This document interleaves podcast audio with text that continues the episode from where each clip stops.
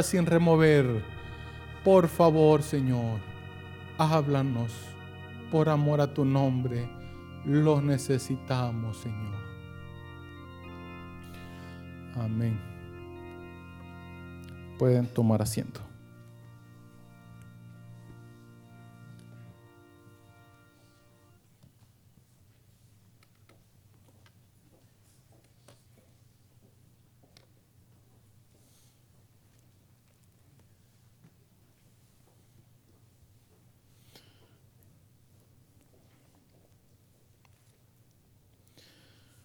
Amén. Dios los bendiga.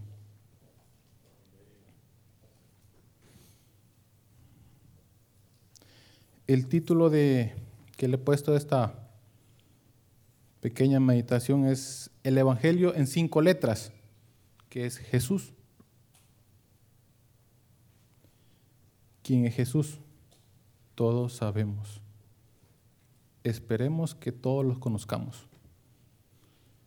El Evangelio es la misma vida de Jesús impartida por alguien predicando, dando sus enseñanzas, dando su vida a través de una predicación a los demás. Ese es el Evangelio para mí, que es la misma vida de Jesús.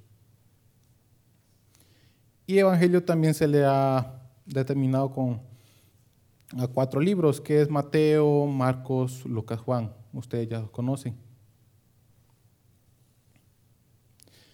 La Biblia nos enfoca sobre la vida de Jesús.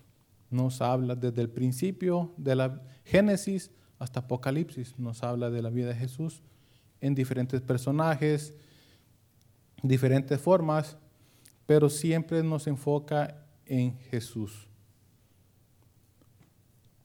¿Cuál es el carácter de Jesús? La mansedumbre, la misericordia. Él tuvo misericordia cuando anduvo los tres años y medio de las personas. Aún de aquellos que le que no muy quería hacer milagros, dice, la, misma Biblia lo, lo explica. ¿Hasta cuándo estaré con vosotros? Pero el Señor siempre hace misericordia. Siempre ha hecho misericordia el Señor desde el principio de la creación. Vemos la vida de Adán, tuvo misericordia de él, de Eva, de sus hijos, restaurando, dando un hijo a imagen de Adán, y así. Vemos la vida de Abraham, tuvo misericordia con él, lo llamó, salió de su tierra, lo bendijo, le dio un hijo, y ese hijo le dio otro hijo, y así le dio una descendencia hasta llegar a Israel. De Israel se formaron las doce tribus, fueron a Egipto, el Señor los rescató, los introdujo en la tierra prometida, tuvo misericordia en el transcurso que tuvieron jueces, llegó Samuel, después de Samuel llegó David, después de David cayó Jesús y hasta la época de hoy en día sigue teniendo misericordia de nosotros a través de hombres, predicando el Evangelio, que es la misma vida de Jesús. Pero Él quiere reflejar su vida en nosotros. Él quiere mostrar su carácter hacia los demás a través de nuestras vidas, teniendo una relación íntima con Él, para que seamos como Él es. Vemos en Juan 3:16 que dice que porque de tal manera amó Dios al mundo que ha dado su Hijo unigénito, para que todo aquel que en Él cree no se pierda, mas tenga vida eterna. El Señor teniendo misericordia se sacrifica él mismo, muere en la cruz, muere por aquel Pedro que lo niega, por aquel Juan, por aquel Judas que le dio chance que se arrepintiera, pero no lo hizo, y así por nosotros. nos urge tener una devoción por Jesús. ¿Por qué? Porque cuando nosotros, al principio de nuestra caminata, cuando lo aceptamos, ¿cuál fue lo primero que hicimos? ¿Lo aceptamos? Después corrimos con gozo. Para mi vida, cuando yo lo acepté al Señor, hace nueve años atrás, más o menos, eh, cuando yo lo acepté, yo después contento, pero en mi casa no estaban contentos, porque todos eran católicos, hasta me dijeron, estás loco, te han lavado el cerebro, me dice. Pero yo estaba contento. Compré mi Biblia, que esta es todavía. La compré, junté el dinero, de ahí vi, vi el instrumento de la flauta, me gustó, guardé dinero, la mandé a comprar y contento. Y todos los días a la iglesia cantaban, que no me la supiera, pero ahí medio él iba agarrando la cosa, contento y, ah, qué bonito, el pastor bien amado.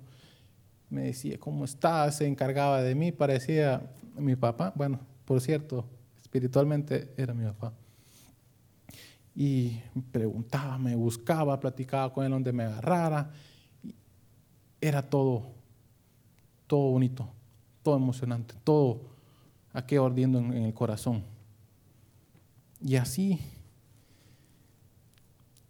eso es el Evangelio, correr con fervor, desde el principio hasta el final, con emoción, con ganas de alcanzar aquello lo que nos ha prometido, desde el principio, con ánimo con un deseo de salir corriendo y decir, Señor, aquí estoy, ¿dónde estás? Te quiero, te quiero alcanzar, quiero ese trofeo, quiero alcanzar esa meta.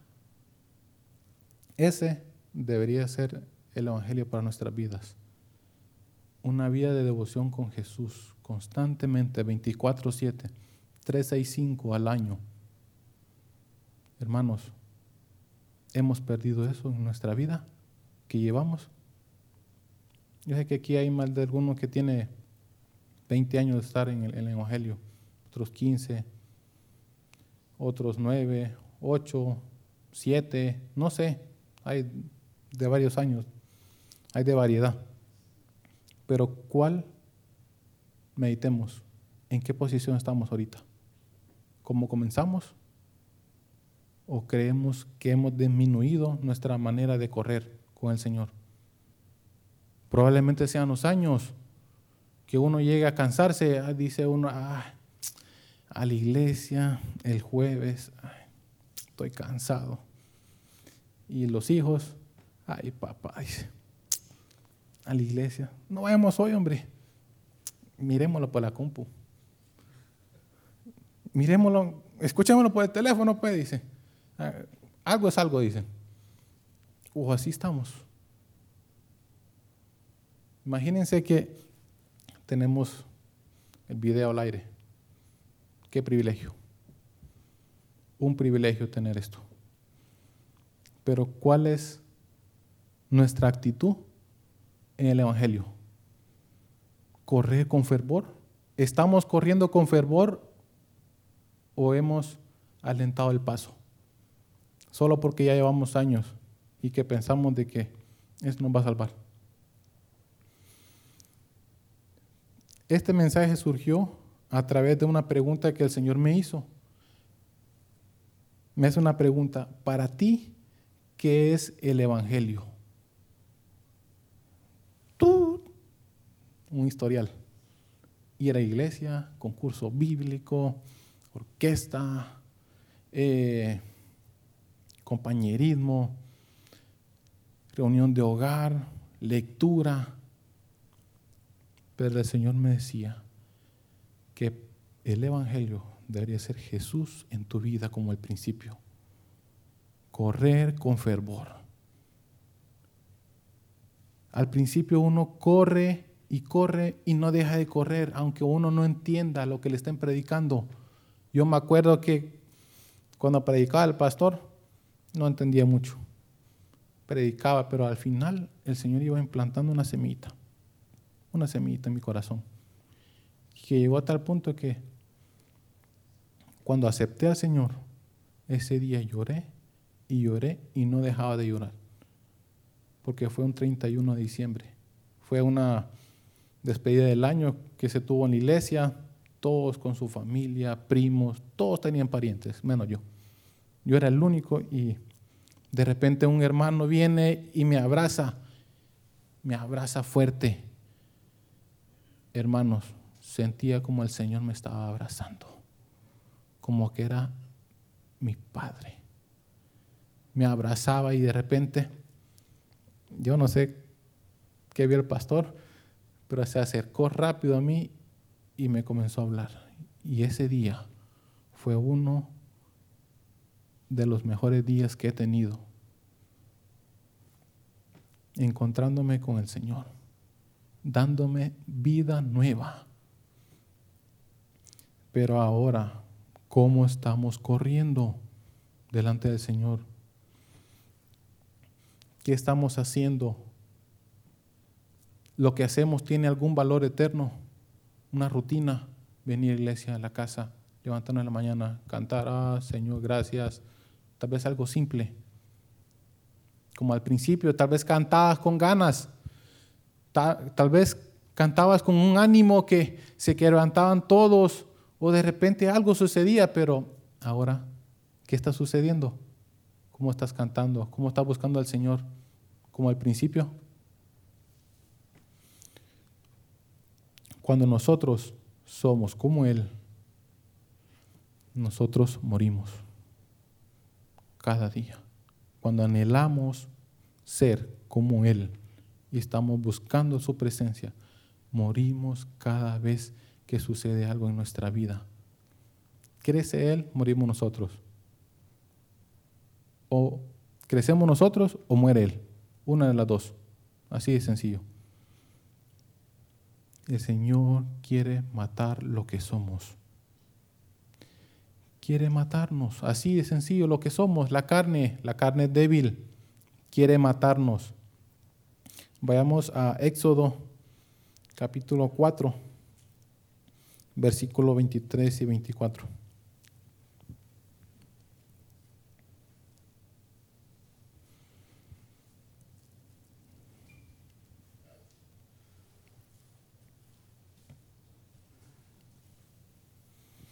Dice, ya te he dicho que dejes ir a mi hijo para que me sirva, mas no has querido dejarlo ir. He aquí yo voy a matar a tu hijo, tu primogénito. Verso 24. Y aconteció en el camino que en una posada Jehová le salió al encuentro y quiso matarlo. ¿Qué tal? Quiso matar Dios a Moisés. ¿Será que nos quiere matar nosotros? ¿Qué dicen? ¿Qué opinan? El Señor quiere matarnos. Quiere matar lo que somos.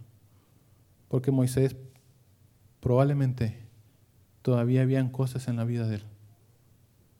Y quería enseñarle que debería morir él para que creciera más Dios en la vida de él. Moisés iba a perecer de la mano de Dios. ¿Y qué tal nosotros? Dice 1 Samuel 2:25, si pecare el hombre contra el hombre, los jueces le juzgarán. Mas si alguno pecare contra Jehová, ¿quién rogará por él? Pero ellos no oyeron la voz de su padre, porque Jehová había resuelto hacerlos morir. Hablando de los dos hijos de los que perecieron cuando en el tiempo de Samuel. Imagínense. ¿Qué dice la última frase? Porque Jehová había resuelto hacerlos morir. El Señor quiere matar lo que somos. ¿Qué concepto tenemos de Dios cuando dice, quiero que muras vos y que crezca mi hijo en tu vida? ¿Qué pensamos de Él? Cuando los tratos, los quebrantamientos, los dolores, las aflicciones un par de días atrás estuve casi tirado. Y yo decía, qué dolor. Estando parado, me dolía. Me sentaba, me dolía. Me, acostaba mal, me dolía. Un paso que daba, me dolía. Era, parecía viejito, pues, pero de los de 90 años, con dolores, pero tremendos. Yo decía, ay Señor, está muriendo lo que soy, digo. Pero eso es lo que quiere el Señor, hacernos morir. Muchas veces nosotros no queremos, pero Dios se va a encargar de una, de otra manera, lo va a hacer. Pero es por misericordia. Vayamos a Salmos 136.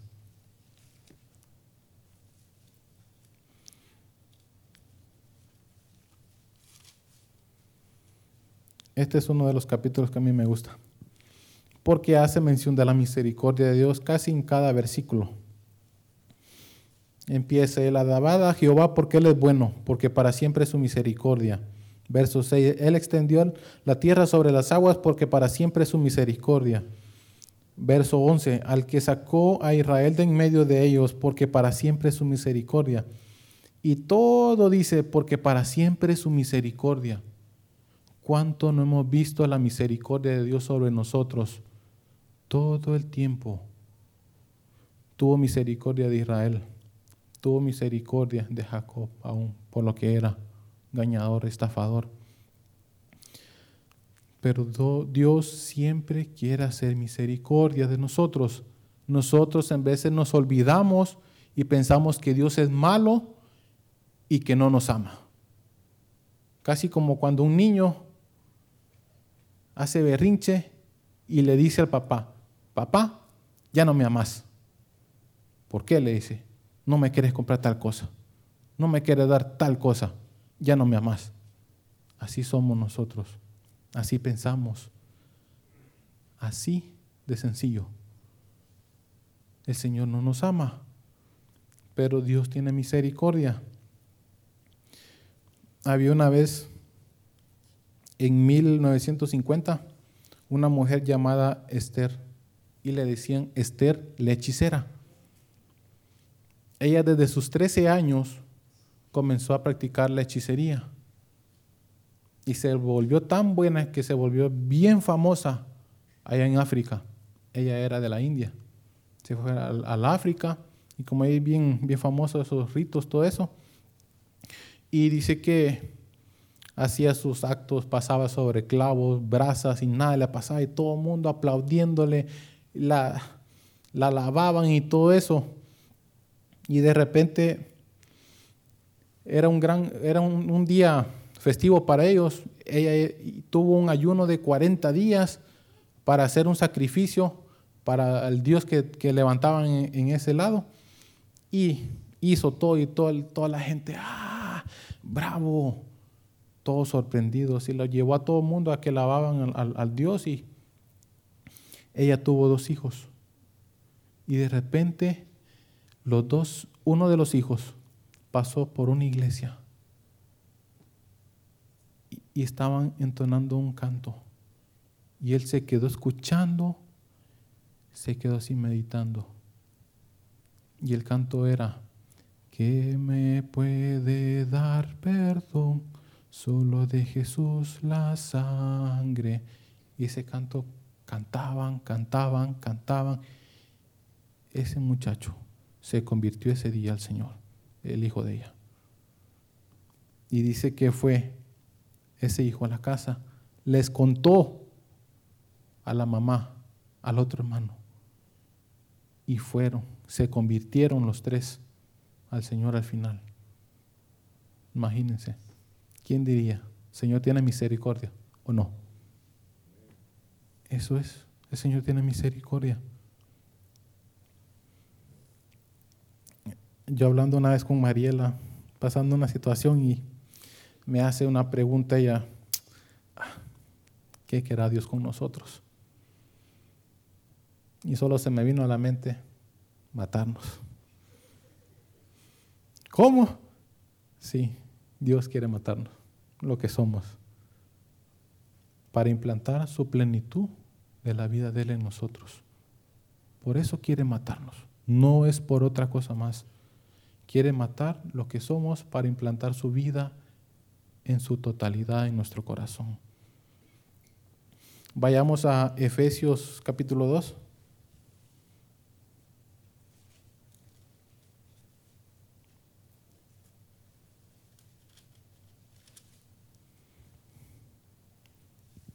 Miren que misericordia del Señor hablando en Efesios. Efesios 2, verso 4 y 5. Dice, pero Dios que es rico en misericordia, oigan bien, abunda la misericordia en él. Por su gran amor, y imaginen la otra parte, con amor, grande, no dice poquito, gran amor, con que nos amó aun estando nosotros muertos en pecados, nos dio vida juntamente con Cristo. Por gracia sois salvo. La vida de Esther, la hechicera. Dice que esa mujer se vino de allá y estableció su vida como cristiana en El Salvador.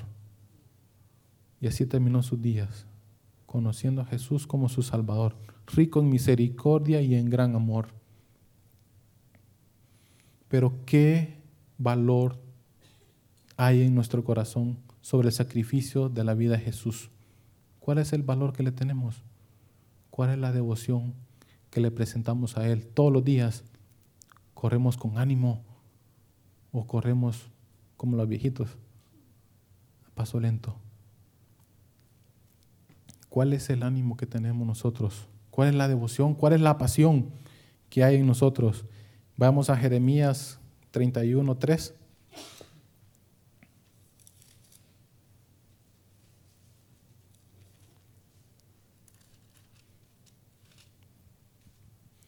Imagínense cómo dice este verso. Cuando yo estaba leyéndolo, dije yo, desde el vientre de mi madre, ella me conocía y me guardó para este día. Dice verso 3, Jehová se manifestó a mí hace ya mucho tiempo diciendo, con amor eterno te he amado, por tanto te prolongué mi misericordia. Antes de, antes de convertirme yo al Señor, me acuerdo que yo andaba en mis caminos, ¿va? Y de repente me para una muchacha y me dice, yo la conocí y todo, iba a una iglesia. Mire, me dice, le invito a una reunión de jóvenes. Y no, le digo, está bien así. Y, mi mamá tenía un, una frase que me decía, a vos me dice, te voy a llevar con los evangélicos, me dice. Y hace poco platicando con ella, dice que la mamá de ella, mi abuela, así también mismo le decía, porque no iba a la iglesia católica, iba cuando se le roncaba la gana. Y así mismo, te voy a llevar con los evangélicos, me dice. Ahí vas a ver. Por no ir a la iglesia católica con nosotros. Y le salió cierto. Pero el Señor me llevó, imagínense, me atrajo con cuerdas de amor y usó personas, instrumentos.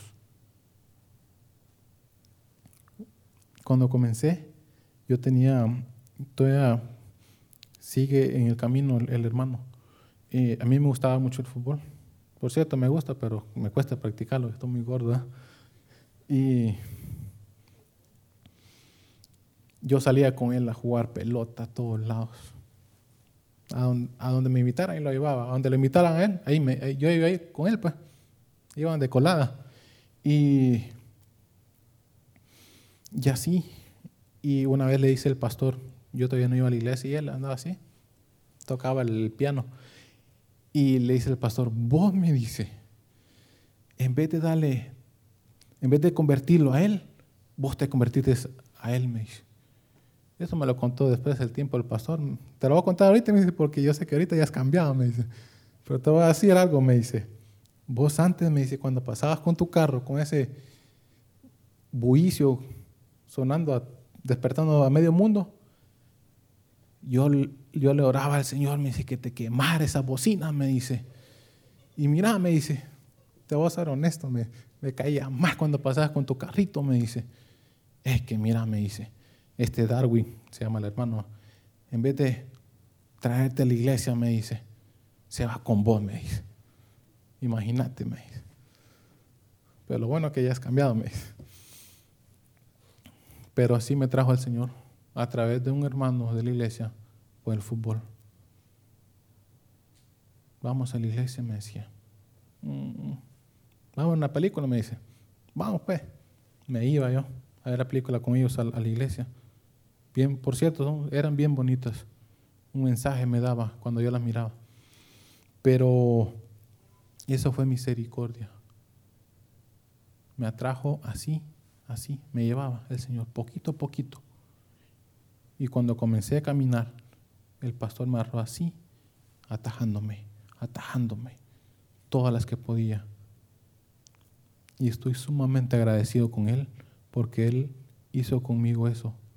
Si no, no sé qué hubiera pasado conmigo, pero sí sé de que fue la misericordia de Dios obrando a través de la vida de ellos. Amén. Muchas veces nosotros queremos ser un Israel, bendecidos, así como Israel cuando se le cambió el nombre con el ángel.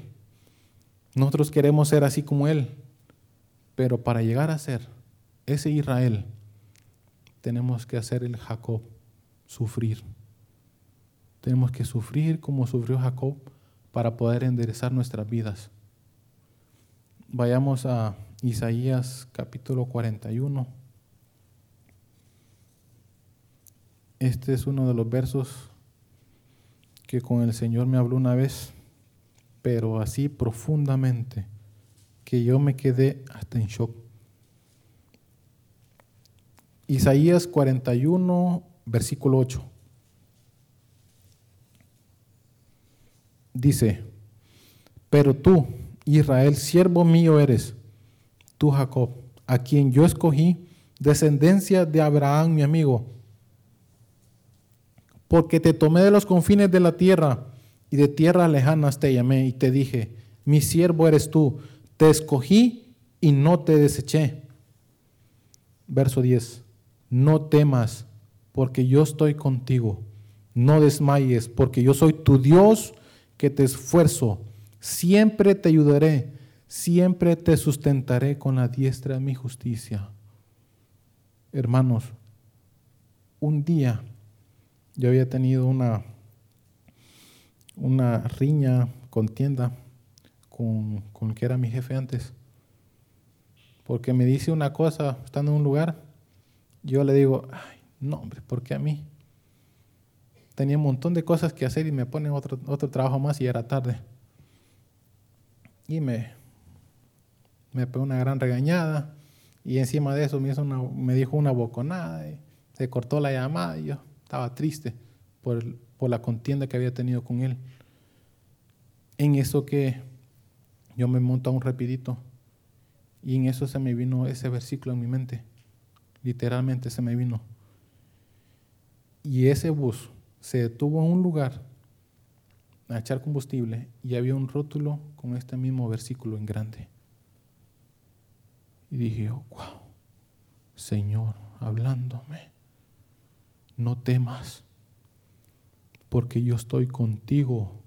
No desmayes, porque yo soy tu Dios que te esfuerzo, siempre te ayudaré, siempre te sustentaré con la diestra de mi justicia. Ese fue el aliento de misericordia de Dios sobre conmigo ese día. Dios tiene misericordia de nosotros. Acuerda siempre, el Señor es misericordioso para con nosotros. Él no deja de caer sus misericordias, aún sobre aquellos que somos infieles, aún tiene misericordia. para establecer su vida en nosotros y terminar la caminata. pongamos no tepi.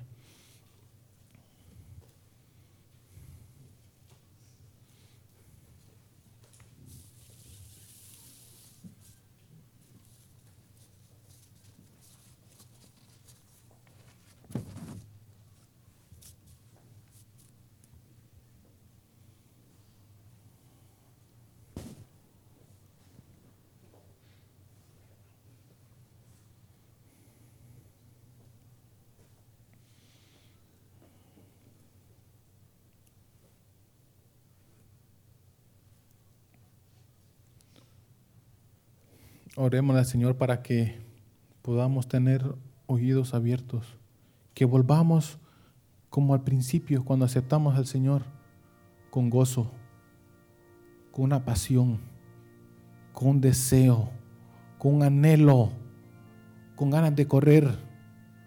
Que cuando nosotros nos pregunten, ¿cómo vas con la lectura? Voy bien, hermano. Voy al día. Vas a, vas a Memorizar, sí, me cuesta, pero voy a memorizar. Voy a estar pendiente de los servicios. Voy a ir a la iglesia. Quiero encontrarme con el Señor hoy. Que ese sea nuestro anhelo. Me acuerdo el, martes, de ahí surgió este, esta prédica. El Señor me hizo esa pregunta. De repente el pastor me comparte algo. Enciende algo en mi corazón y me voy a la reunión y me encuentro con el Señor y termina hablando el hermano con, con el Salmo 51 y dice, ese día hermanos, yo iba feliz para mi casa, he tenido un encuentro. Y sobre todo que había escuchado que el Señor me estaba hablando cuál era mi devoción con Él, cuál era el anhelo de mi corazón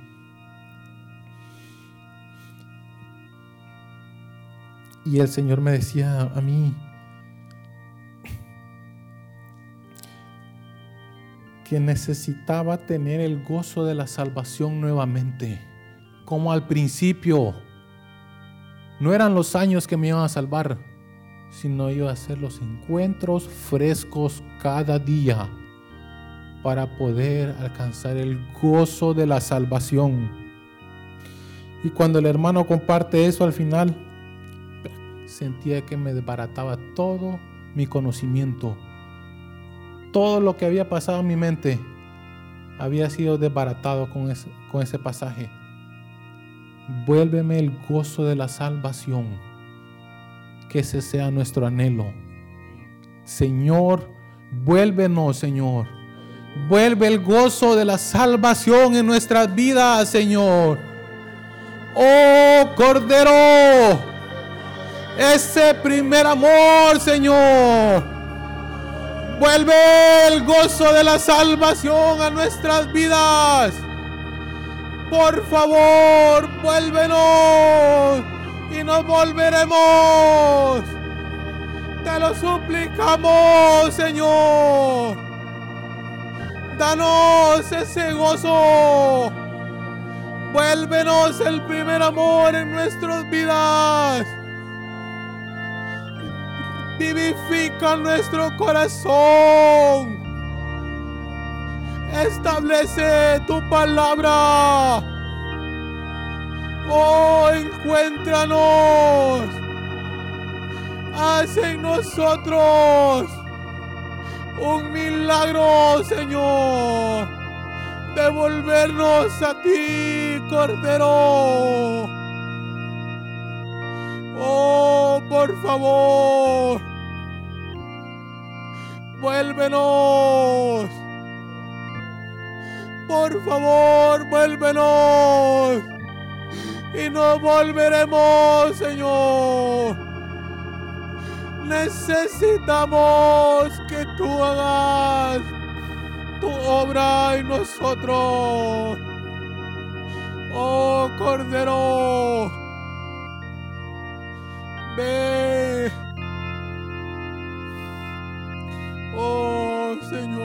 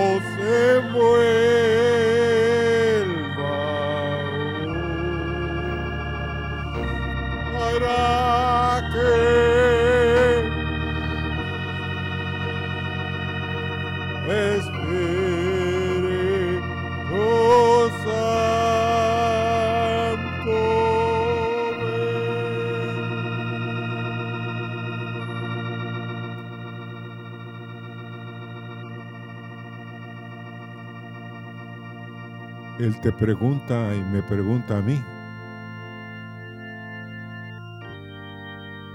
¿Qué te está produciendo gozo, alegría? ¿Estás tú pendiente de llevar al Señor un gozo, una alegría, que Él tenga contentamiento contigo? Imagínense que Dios quiera que tú estés feliz con Él.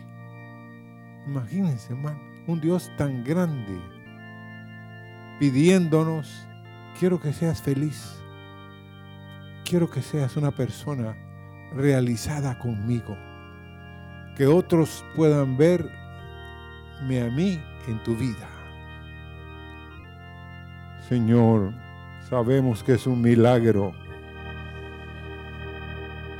que podamos renunciar a lo que somos y abrazar lo que tú eres, Señor, por el bien eterno, no solo de nuestra misma vida, sino la vida de otros, Señor. Porque tu misericordia es mejor que la vida, Señor. Mis labios te alabarán, Señor. Sí, Señor, mis labios te alabarán.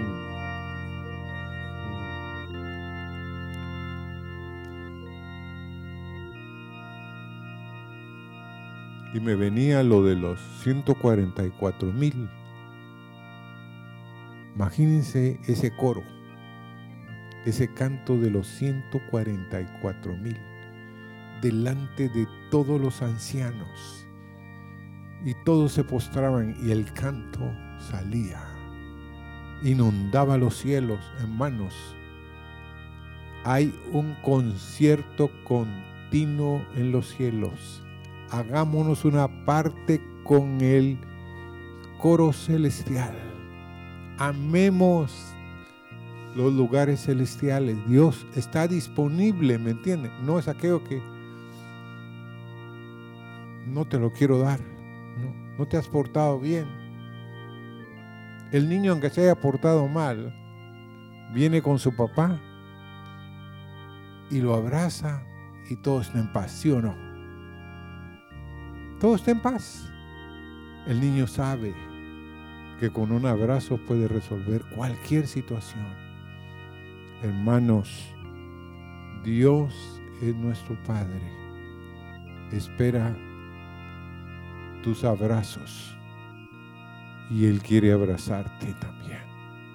Vayámonos con este pensamiento, Señor, que yo pueda abrazarte, que tú me puedas abrazar y que otros que me encuentran en el camino puedan sentir cuando yo los abrazo, que eres tú el que los abraza, el que tú los, que tú los bendices Hermanos, ¿quiénes son los hijos de Dios? Ustedes. Nosotros somos los hijos de Dios que está esperando la tierra una manifestación de los hijos. Señor, gracias por esta noche, por tus palabras, Señor. Hemos sido salvos por misericordia, Señor y terminaremos la carrera por tu misericordia. Señor, se dirá en los cielos que tú tuviste misericordia y nos metiste contigo, Señor, en tu reino. Gracias, Señor. Gracias, Señor Jesús. Amén. Dios los bendiga, hermanos. Y buenas noches. Y solo recordamos la reunión